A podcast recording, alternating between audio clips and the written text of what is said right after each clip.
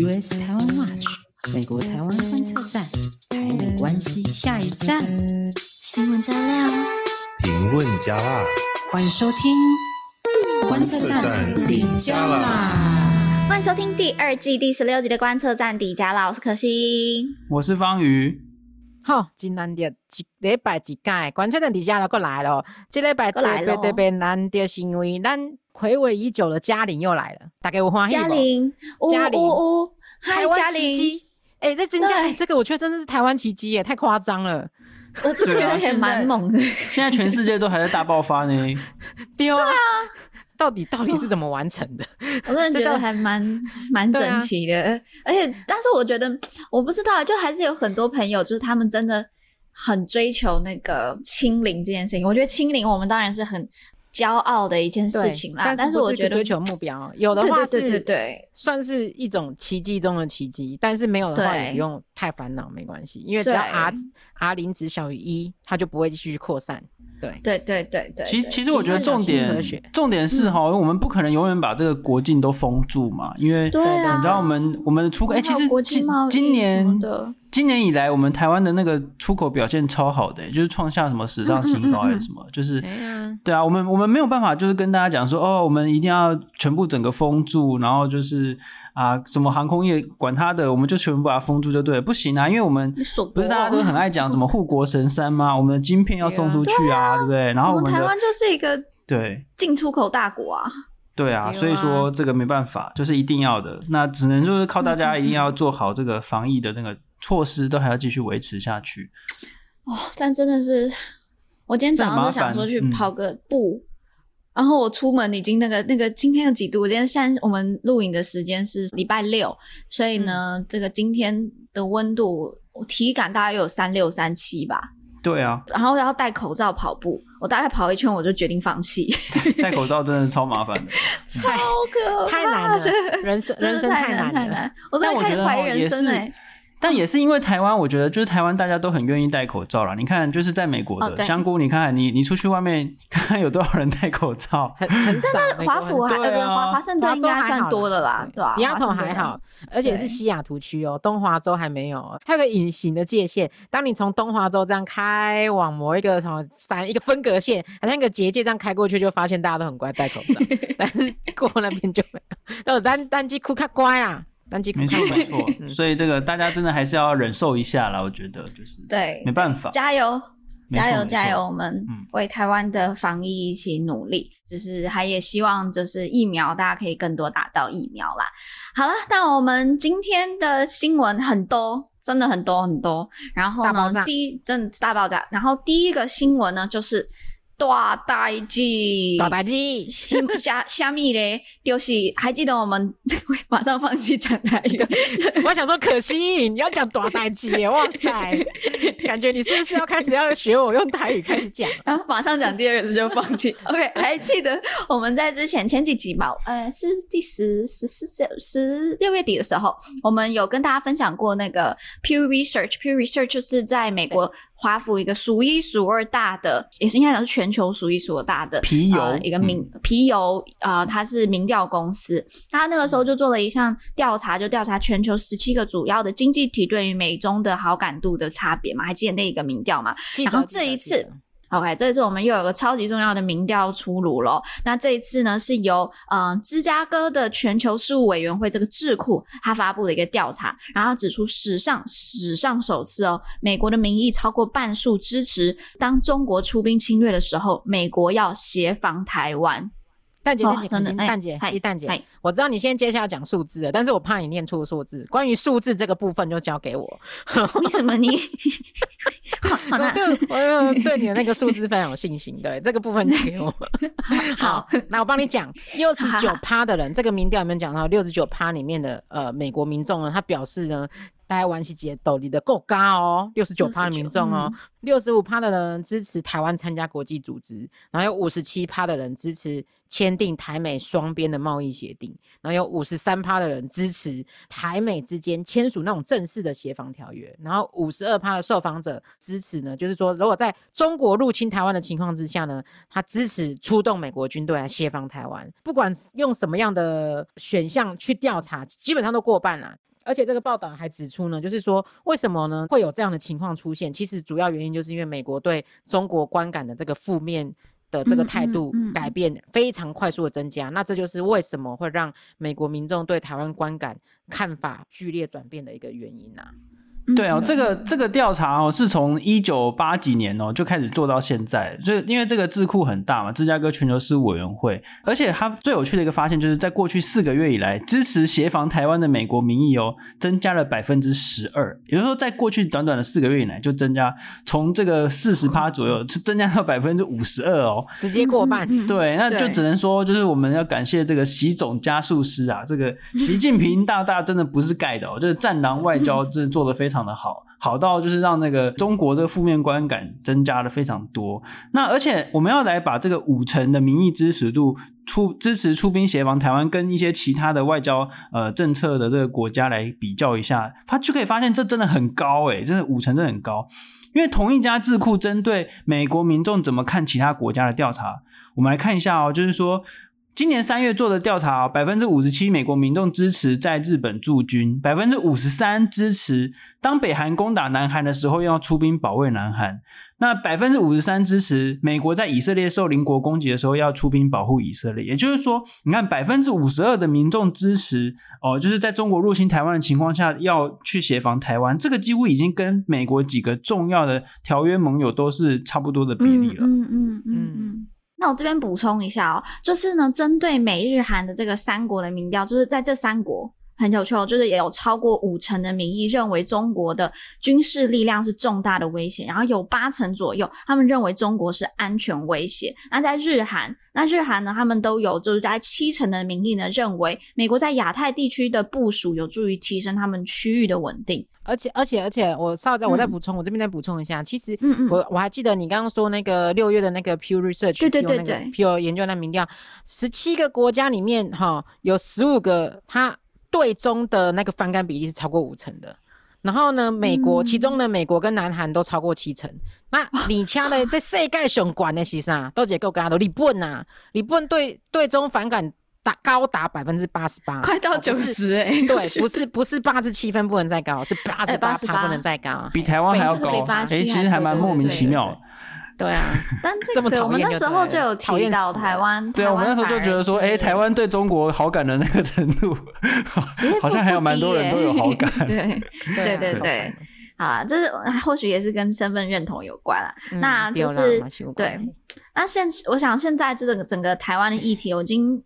对，从这个民调我们可以看，就是台湾议题似乎已经变成一个这种道德的一个选择。然后，因为他常会被，就台湾常会被跟这个独裁的中国去相对比。然后，台湾又在工位啊，在整个供应链啊，还有人权方面的曝光跟进展，都是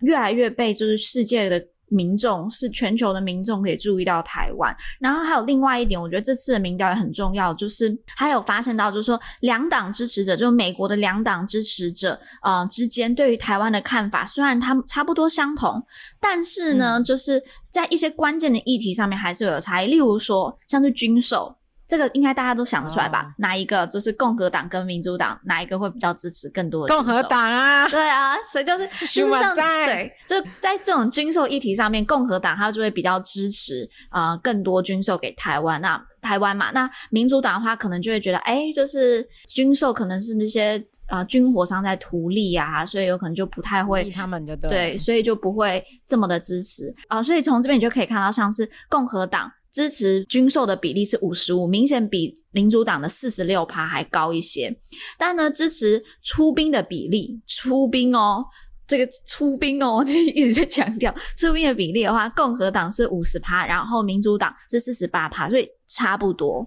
就是两党就是在误差范围内嘛，两党都支持，就是说如果中国侵犯的话，都是就是帮忙台湾打就对了啦。对对对，只是只是说要不要卖武器给台湾，可能有点差异啦。对啊，但是我再再补充一下哦，其实哦，不管是共和党还是民主党哦，这两党的党内其实都有两派，一派叫做介入派 （interventionist），然后另外一派叫做孤立派 （isolationist）。好，这两类的这个。呃，对，不是 不是苹果派，苹果派，也不是蓝莓派，对对对，就是 对介入派跟孤立派。那这两类的这种瓦高这种政策辩论，其实都一直在持持续在发生当中。所以讲，咱爱观观察这样辩论的本轮的这种发展的方向，诶，为倒位去。哦，咱来刷落来，咱爱真重要爱做诶代志，就是讲想办法互一般诶美国诶民众来了解，啊，搁有媒媒体相关诶人员来了解，对台湾诶熟悉搁较亲，安尼，这是真重要，对啊。没错，没错。其实，其实哦，这两党的党内这个所谓介入派跟孤立派，他们。倒不见得一定是跟所谓的亲中或不亲中有关，他们只是在想说，那美国的这个外交政策，对啊，就是说到底这个外交政策到底要介入多深，或者是就是要不要节省资源，然后然后还有这个重心分配的这个问题啦。很多人就会问说，那这个民意到底能不能够影响外交政策呢？那这个民意的这个呃意义到底是什么？那民意是不是都没有用啊？什么之类的？其实我们会认为，一个国家的整体形象。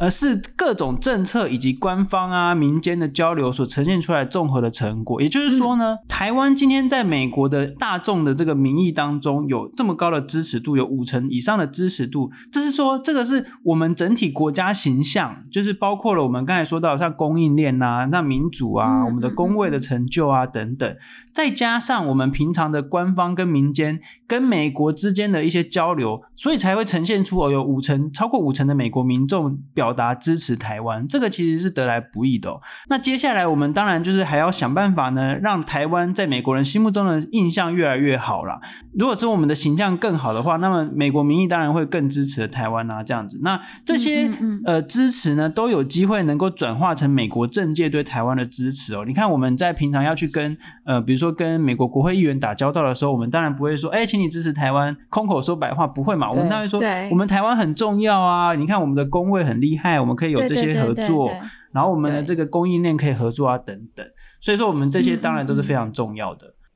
嗯嗯嗯，我完全同意。就是刚才方宇提到，就是这些民间的、民间的可以转化成就是政界对台湾的支持。因为我自己就有几诶两个朋友，就认真问的有一个朋友了，因为他就是在呃从 COVID 期间一直看到台湾相关的新闻嘛，就是。工位啊，整个防疫很好啊，然后还有也有他也有在关注台湾的那种就业发展。他是住在美国的 Albuquerque，嗯，西墨西哥州的一个地方。然后他就问我，就是来台湾工作啊、定居的一些问题。那呢，因为他问的问那些问题，我也就是比较比较专业的东西，我也不知道怎么，我也不知道怎么回答。所以那时候我就去请教了一些就是在 I AIT 工作的朋友。然后之后就 AIT 的朋友就有跟我讲说，哎。最近真的不少的人都有去询问，就是真的是很好奇台湾，就是美国是想要好奇台湾是一个怎么样的国家，要怎么过来，有什么样子的经济发展啊，或是有什么样的就业机会，都不断的在问，所以这个也促使了整个 AIT 他们需要更多的去帮忙去做这个连接。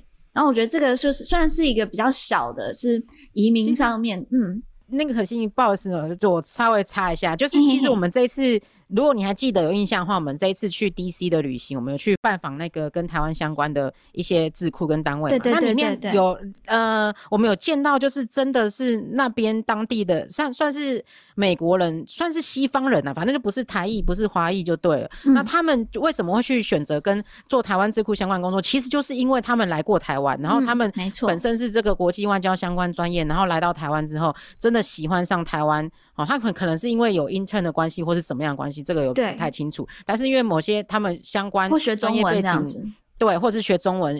跟他们有点相关的这样的机缘来到台湾，然后，然后就真的爱上这地方，所以以导致于他们回到美国之后，他们就是去选择他们的 career 的时候，他们的那个呃发展方向的时候，会去进到跟台湾相关的这种单位，对，去帮忙服务。对啊，对就是就是这样子啊，所以真的是民民间的那个连接，然后深化民间对台湾的这种友好程度是真的超级重要，真的是可以化为一个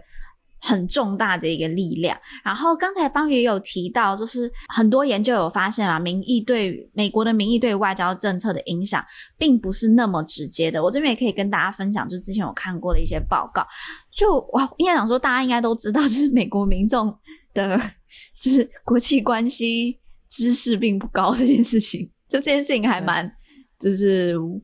呃，弯腰，噔 噔，对对对 就大家还蛮，大家都蛮清楚这件事情啊，就是这个是常会被那种脱口秀主持人拿来笑。就美国这么大的一个国家，都全世界霸权，然后结果民众都不了解，就跟外交事务脱节哦。但是我觉得也是因为整个美国太大了嘛，就是他们，因为他们经济，对他们经济体系又这么是全世界最大，他这些可以自自给自足，所以他有时候他真的并不需要一般的一些民众，他并不需要这么 care 国际事务，不像是台湾，台湾就是在整个国际，我们是比较岛国嘛。所以我们会很注重这种进出口，然后又在中美的这种居居于关键的位置，对对对对对对，居于的竞争当中。然后呢，再来是也有个报告有发现，就是说美国的民众往往都是从媒体上面接受资讯，美国的媒体呢又是从这些智库呢去智库啊，或是一些这学界的讨论去接收这种外交资讯。所以呢，最后呢，你会发现，因为他们就是做这个外交的，都是这一圈，所以会变得就是说，美国的民众跟这个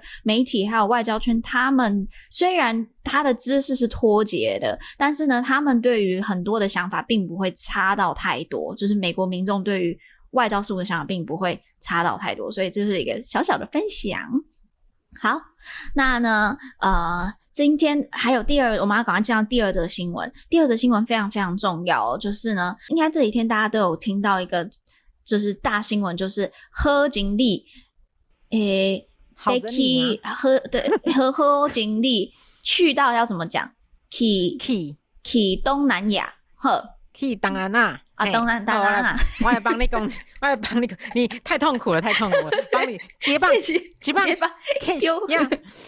对，所以美国副总统贺锦丽吼，伫个二十三号甲二十六号的时阵去访问新加坡甲越南两个东南亚的国家啦吼。那我们来分享一下这个贺锦丽她的行程啊，伫个新加坡的时阵啊，跟那个新加坡的总理李显龙有见面嘛吼。啊，双方呢，诶、欸、有。大型级的安全协协议哦，哈，这个安全协议是什么呢？它就是他们双方同意通过在新加坡轮流去部署美国的这个 P 八飞机跟滨海战斗机这样的决议。然后呢，另外他还呃，这个参访目前住在新加坡樟宜海军基地的这个美国海军啊、呃、塔尔萨塔尔萨号，就是 USS Tosa 的战斗舰。那至于在越南的部分呢，有见到了那个目前的越南最高领导人哈，包括有呃瓦达内国家主席哦阮阮春福，他有见到他，嗯嗯，这样子。那当然呢、啊，在这两个国家移动五发发表这类演说的哈，都有发表演说。然后最重要的，其中最明显的内容，其实就是在巩固这呃东南亚这两个国家的盟友，这两个盟友来对抗中国啦，大概拢修马灾嘛。哦、啊，底下新加坡的时阵有讲到，伊讲中国伫咧南海这种行为啊，已经应该说已经达到胁迫跟恐吓的这种程度了啦。哈、嗯，所以说美国就会呃支持他们在这个亚太地区这些盟友，最后会来对恐北京。嗯嗯。哦，他还就是很，他们就很坚定的说，他们就是跟盟友跟伙伴站在一起。嗯，在在越南的时候，贺锦丽他就宣布，他直接就是说，美国将在几个关键领域啊、呃、提供支持，那尤其是共同加强海上的安全，因为南海的这些议题嘛，然后会对抗这个南海的的侵略行为。而且我记得他那时候英文是用“美国需要 speak up”，就是我们需要站出来这样的的态度。而且那个，嗯、而且除了这个海上的安全协防以外，美国呢，他们还宣布就是说要额外提供一百万剂的 COVID 疫苗给呃给越南，然后而且就是马上。就是启程运送，然后就是美国捐给越南现在的疫苗数已经到六六百万人了啦。我你想咱要想要我也求嘛，因为我觉得军鸟真的很厉害，这招真的太强了。因为不管你在怎么样轻中的人，你说美国跟中国疫苗可以算一码，还算比狗呀？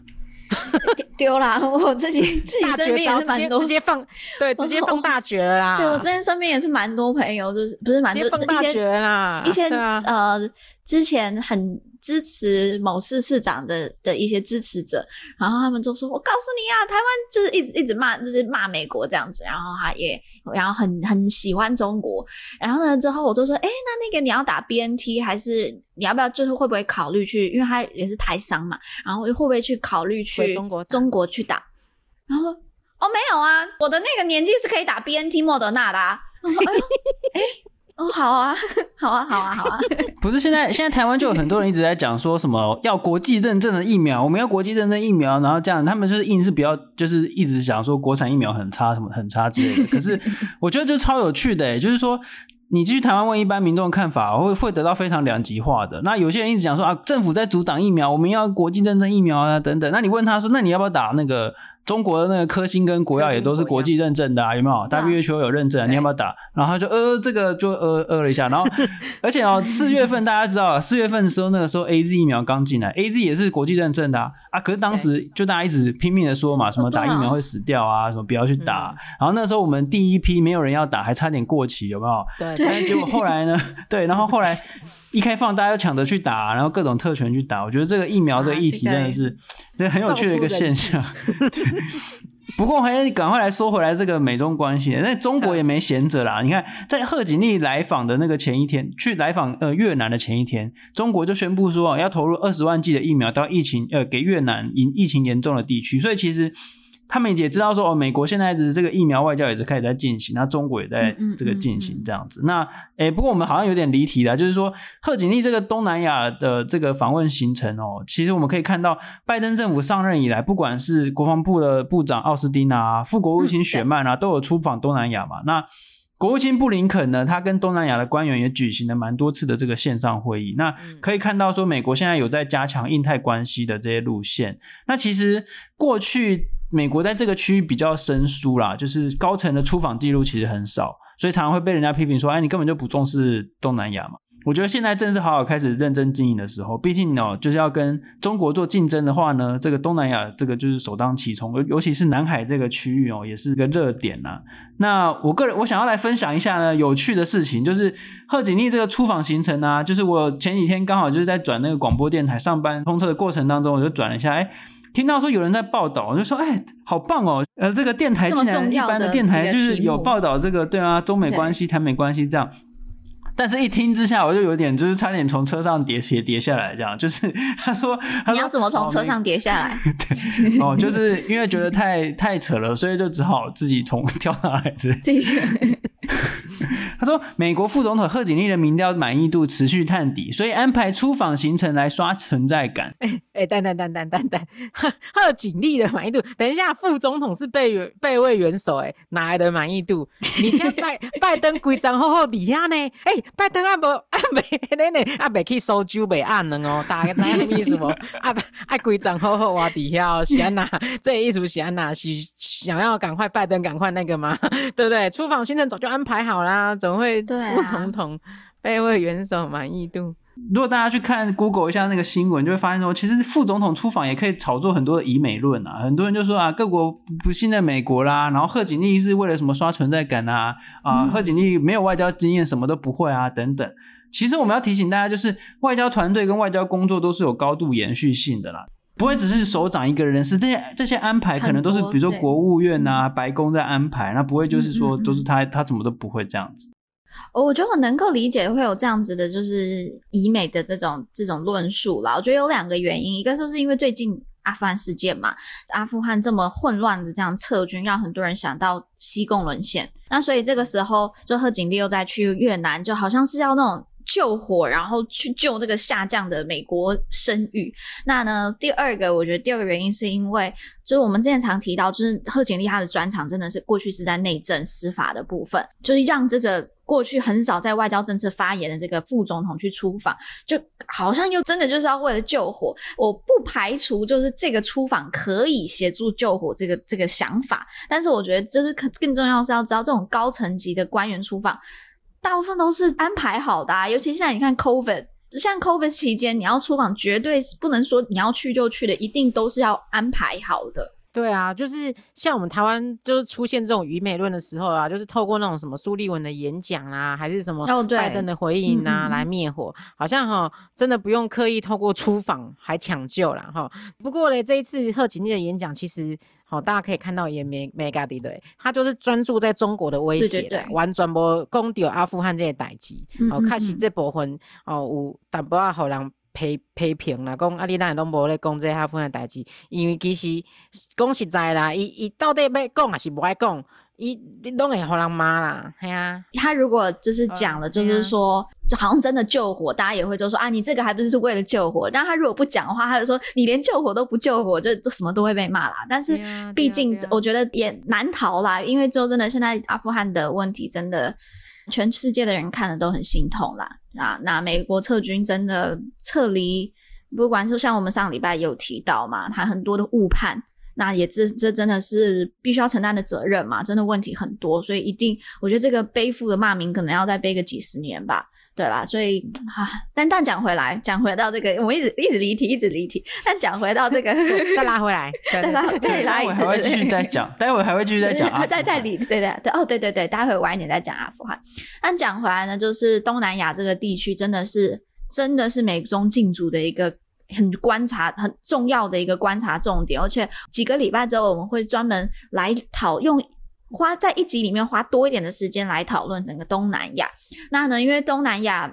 我们知道，就是它过去就是这些东南亚的国家，他们常常会是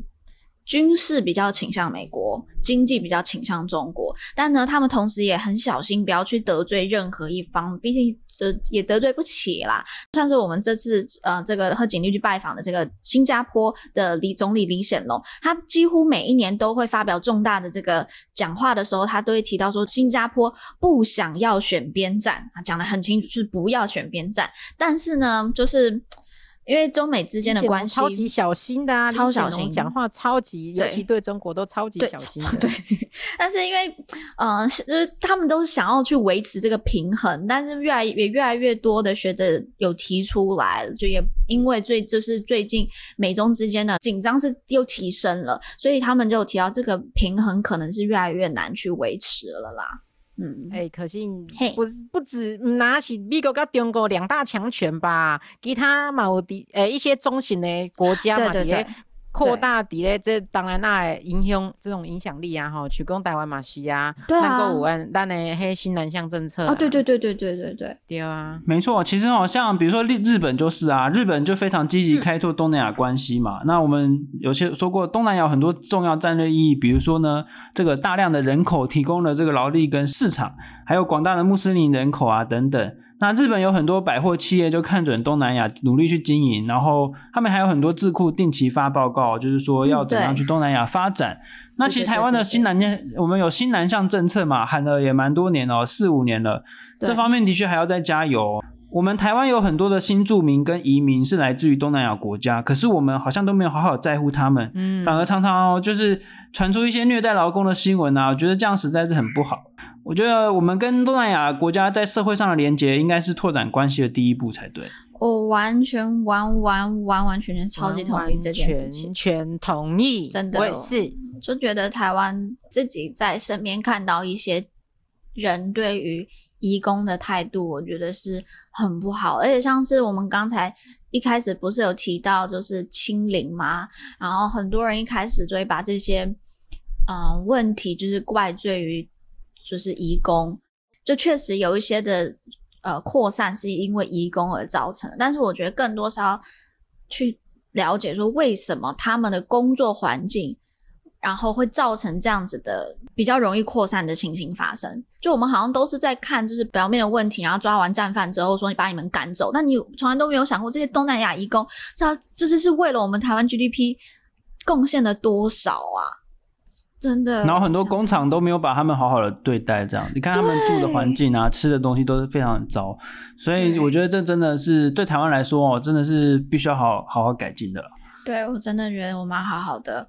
啊，好好检讨一下啦。好，然后这这边我讲到刚才讲到这个东南亚的美中在这边的进入嘛，我可以跟大家分享一下我自己的小小的经验。这是因为就是我家人有在泰国就是生活，然后所以以前都会定期的回去泰国，嗯、尤其是去帕塔亚那边。那呢，在帕塔亚你就会发现，一开始是。西方国家包括俄罗斯啊、英国，就是各个一西方国家的很，就帕塔亚是不是一个观光区？所以有很多西方的人在，对对对，很多会直接移民过去了。但是很有趣的，大概在十年前的时候，就是有中国也越来越多人看准这个帕塔亚的商机，但是因为他们是第二批过去的人，所以他们就是海岸线已经完全都是西方人住，再退一线的话，全部都是华人。很明显，前面海岸第一排的那个招牌全是英文，海景第一排全部都是英文招牌，海景第二排全部都中文。然后那个时候，嗯，我还记得有一段时间，也差不多六六七年前吧，那时候帕塔亚的就是经济一直在炒起来，炒起来，因为那个时候就是说中泰铁路嘛。中泰铁路要要盖，我记得还有就是会被家人带过去一个地方，说哦，我跟你讲，那个某个站呐、啊，就要在这边设这个站点，然后之后这边的经济就会冲起来，还是怎么样？那附近的土地的那个对对对对对就狂飙，对。然后结果呢，等到现在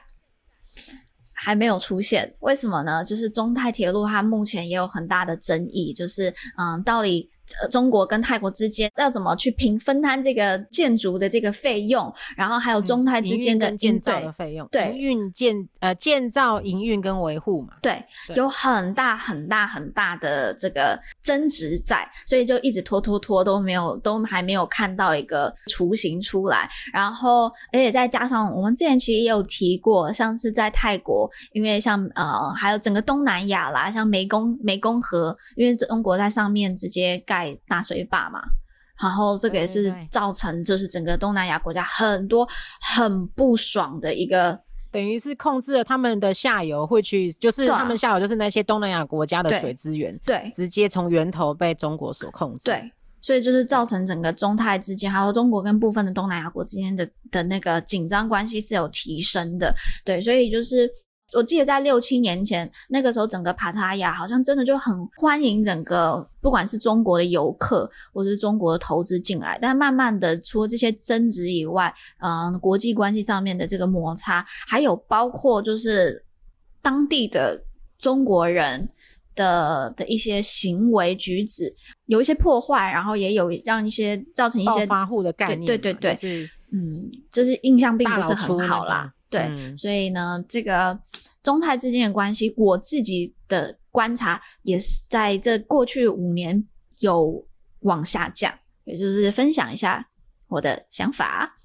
OK，那呢，讲到这个泰国嘛，泰国也是印泰的一个很重要的一个国家之一。然后我们家接下来就要进到下一个新闻，就是呢，德国，德国这个国家呢，它也要来了，对，德国，德国。德国，哎，德国是是不？德国是不？德国，哎，不对啊，为什么阿富汗的台语是阿富汗，然后德国的台语是德国？哦，对哈，那这样阿富汗也要弄成台语，好好想起来。呵，好，那呢，这个新闻呢，就是德国的护卫舰。巴伐利亚号，他们在今这个月初八月初的时候，他们从德国开始起航，然后呢，在长就是在海上长达七个月的时间，他们造访了澳洲、日本、南韩、越南，有发现这是什么吗？全部都是印太国家的。然后呢，他们对，然后预计是在十二月的时候会穿穿越这个呃越南海，那它也是二零零二年以来第一艘就是在南海航行的德国军舰，所以他们也进入印太了。德国的这个国防部长呢，他诶，这个名字好长哦，好难念。很长。这个中文是安妮格雷特，然后他的名呃姓是复姓，叫做应该是 Crump Karrenbauer，应该是这样念。那他说他在他在这个 对他在威廉港呢，向巴伐利亚号官兵发表这个演说，他就说呢，我们来讨论我们的价值观是当然是一件好事，但当我们去做就是捍卫价值观的那个具体的事情呢，显然是更需要去做的事情哦。话中有话，所以说他就认为，也就是说他认为我们他们派出了这个呃护卫舰到南就到南海跟亚洲呢是很重要，是要捍卫价值观的事情。对对对。不过他当然没有就直接去提提到中国，他说。我们希望能够有这个现行的这个国际法规能够获得尊重，海上的通道能够畅通无阻，然后有一个开放自由的这个社会模式能够得到保护，这样就这其实就是针对独裁国家。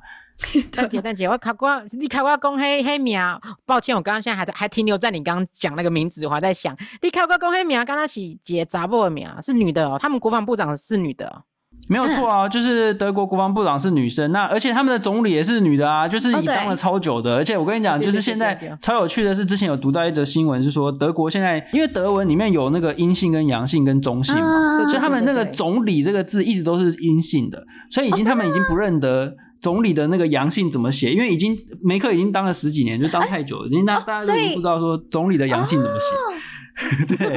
他们的那个名词都有阴性、阳性跟中性，所以在叫总理，所以在叫梅克尔总理的时候，他的就是会用阴性的那个总理，但如果是一个男性的总理的时候，他会用男性呃用阳性的。对对对对，他们的名词会有三种变化这样子。那我我是不知道怎么写，我不会德文，但是就是说有这则有趣的新闻，就是他们的国防部长这个部长也是女生，就所以这个部长也要用这个女生女性这个阴性的。这个名词，这样很有趣哦。那不过就是 对，就我们回到德国进入印太区这件事情哦，就是其实台面下德国政府也是有在寻求妥协方案，避免激怒中国啦。那德国总理外交方面啊，有跟中国承诺说，哎，巴伐利亚它不会穿越台湾海峡这样子。但他的这个方式，像刚才他这样讲，真的跟英国比起来还蛮好笑。我不知道大家还记不记得，就我们哎前几集十四集的时候吧，我们之前那时候有提到，就说七月底的时候啊，呃，英国的这个皇家海军伊丽莎白女王号。然后他呢，也就是率领的这个打击群 进入的南海，然后这件事情真的很好笑。对对对，我记得这个那个超那个超好笑啊，因为为什么那个时候英国的海军有发布声明说，伊无被军队下面够高，我无被军队下面够高，大家千万莫白想哦，不要做额外的揣测跟联想哦。然后嘞，随即嘿，Johnson 首相的公啊，诶，这个海军舰队哈到了亚洲地区巡航，是为了告诉中国。英国呢是相信国际海洋法的，我们会以一种自信的态度，而且在不主动挑起冲突的情况下呢，去解决国与国之间的分歧。对，我们都没有针对哪个国家，完全对，但只是对，就是没有针对哪个国家，只是要传达讯息给中国这样子。那那其实其实德国其实这次的发言其实也是说，没有要针对哪一个国家，但是我们要捍卫这个民主的价值，然后要有这个国际法要得到尊重啊等等。就是很显然，这个在亚洲不太尊重国际法的国家，跟不太尊重民主价值的国家。那个是哪一个国家？其实也是蛮明显的啦。但我觉得就是从这边可以看得出来，就是英国没有讲好，德国有讲好。就德国，就他们上下是有讲好，都是说哎，隐晦一点，说法，说法一致。但是呢，英国呢就是。外交说一套，然后 Johnson 自己说一套，这是我觉得首相。对 首相，人家首相呢？一时兴起，首相失言失言这样子，那可能就是一直大家都大家都要就是很小心，不要就是打破了某一个国家的这个玻璃心这样。啊，刚才讲到那个呃德国，他们是有讲到说，因为他们还是不想要刺激中国，所以不会。驶进台湾海峡，但是就有另外一个通过台湾海峡。这这周有一个新闻咯，是不是觉得哎，怎么又来了呢？对，又来了，没错，美国的海军导弹驱逐舰纪德号和一须和一艘那个美国海警巡逻舰哈莫莫洛号，就是 Carter Monroe，在二十七号的时候呢，通过台湾海峡。嗯，对，这个是拜登上任呀。对，就是巡田水这样子。就是拜登上台以来呢，这是第八次美国派这个军舰通过海台海，而且是第一次一次派了两艘船一起来哦。那就是这是目前就大概就是维持平均一个月至少会来一次的频率这样子。这次来了一艘海巡舰，就是为什么这么特别？是这艘海巡舰，因为大家知道拜登非常喜欢和台湾一起海巡啊，海巡不会不就是我们的这个称号吗？没错。对，来来来，帮大家复习一下。今年三月二十五号的时阵呢，台美双方呢，诶、欸，签结台美海巡合作了解备忘录哦。伊当时诶战猫，咱的战猫小比庆大赛咧，诶，入去了，入去来，诶，国务院内底咧去签这个合作的备忘录啊，备忘录啊，双方呢，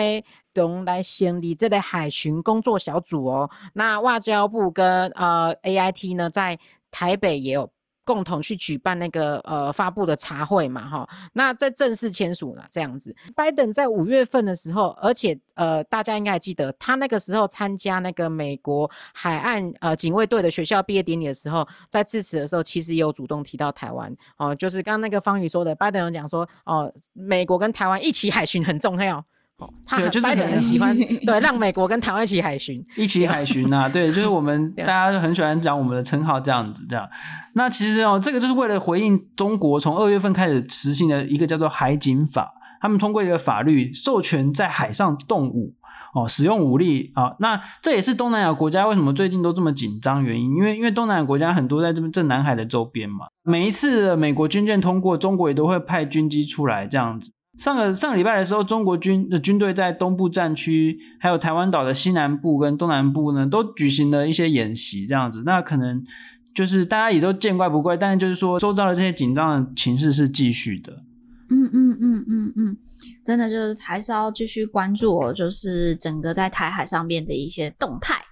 好啦，那我相信最近大家的目光，讲到国际新闻，大家目光还是放在整个阿富汗嘛。我们上个礼拜，我真的觉得上个礼拜的那个，啊、呃，我们有访问崔进奎老师、崔进奎教授，然后有跟我们分享一些，呃，不管是塔利班或是当地民众，还有整个啊、呃、当地民情的一些啊、呃、角度，然后我真的很推荐大家再去听。那今天这周精彩，那个超级非常精彩，但是这周就真的是，嗯，还是蛮。令人痛心的，又又发生另一件大事啦！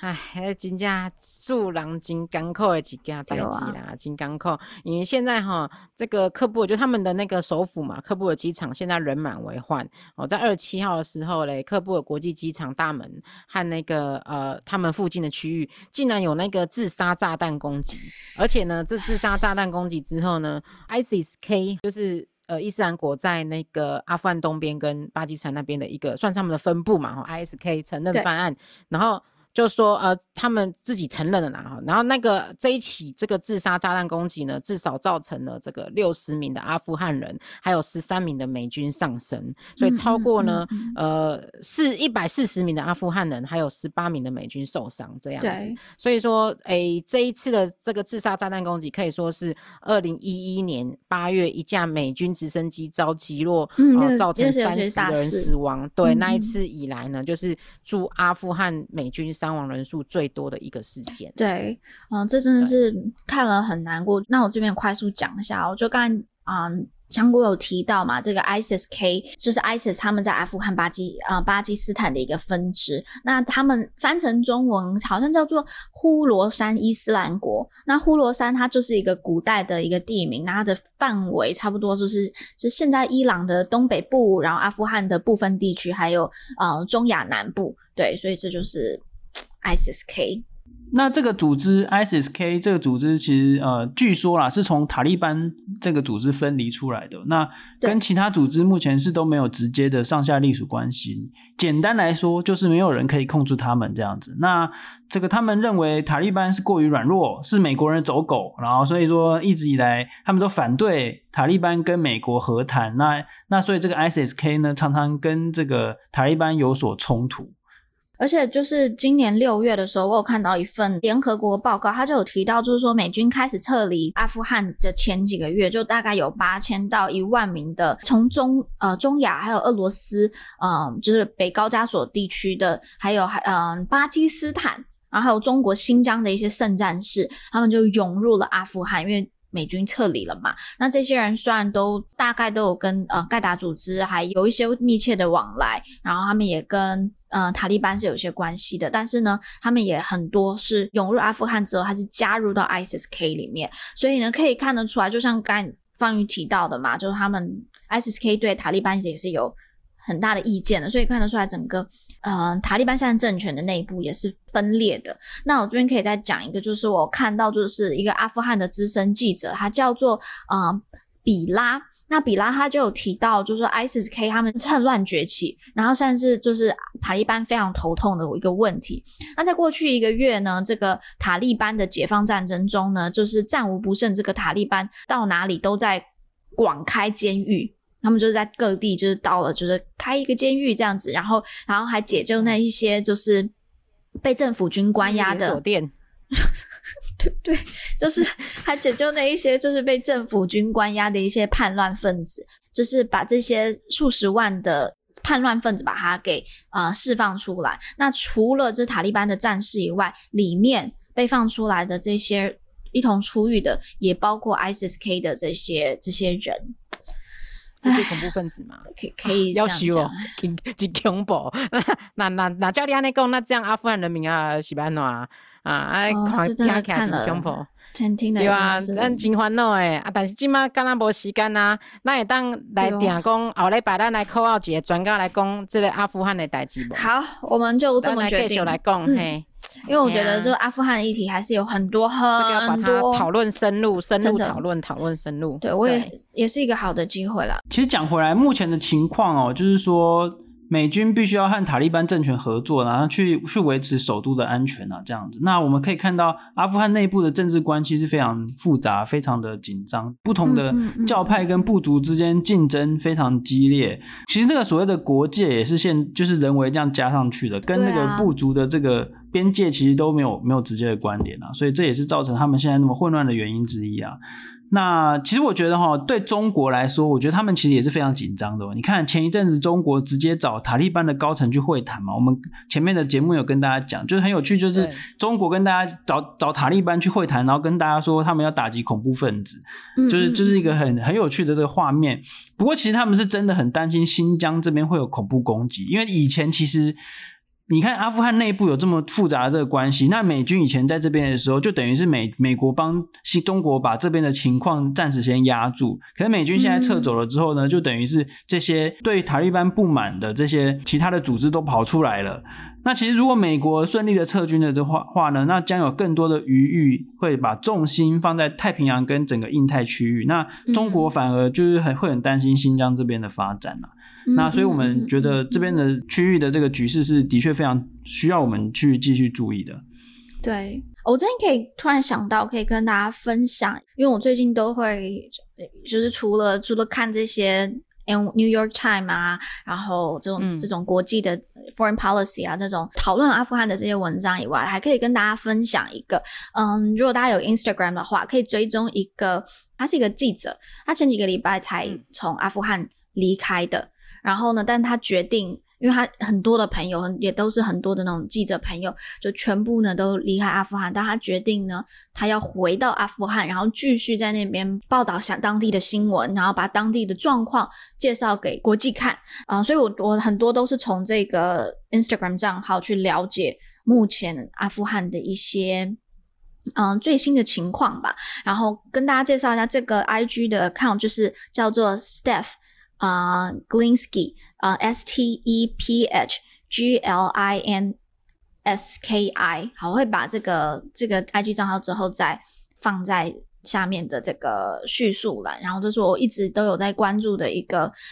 呃，当地的记者。那我觉得在这个时候去到战地，哦、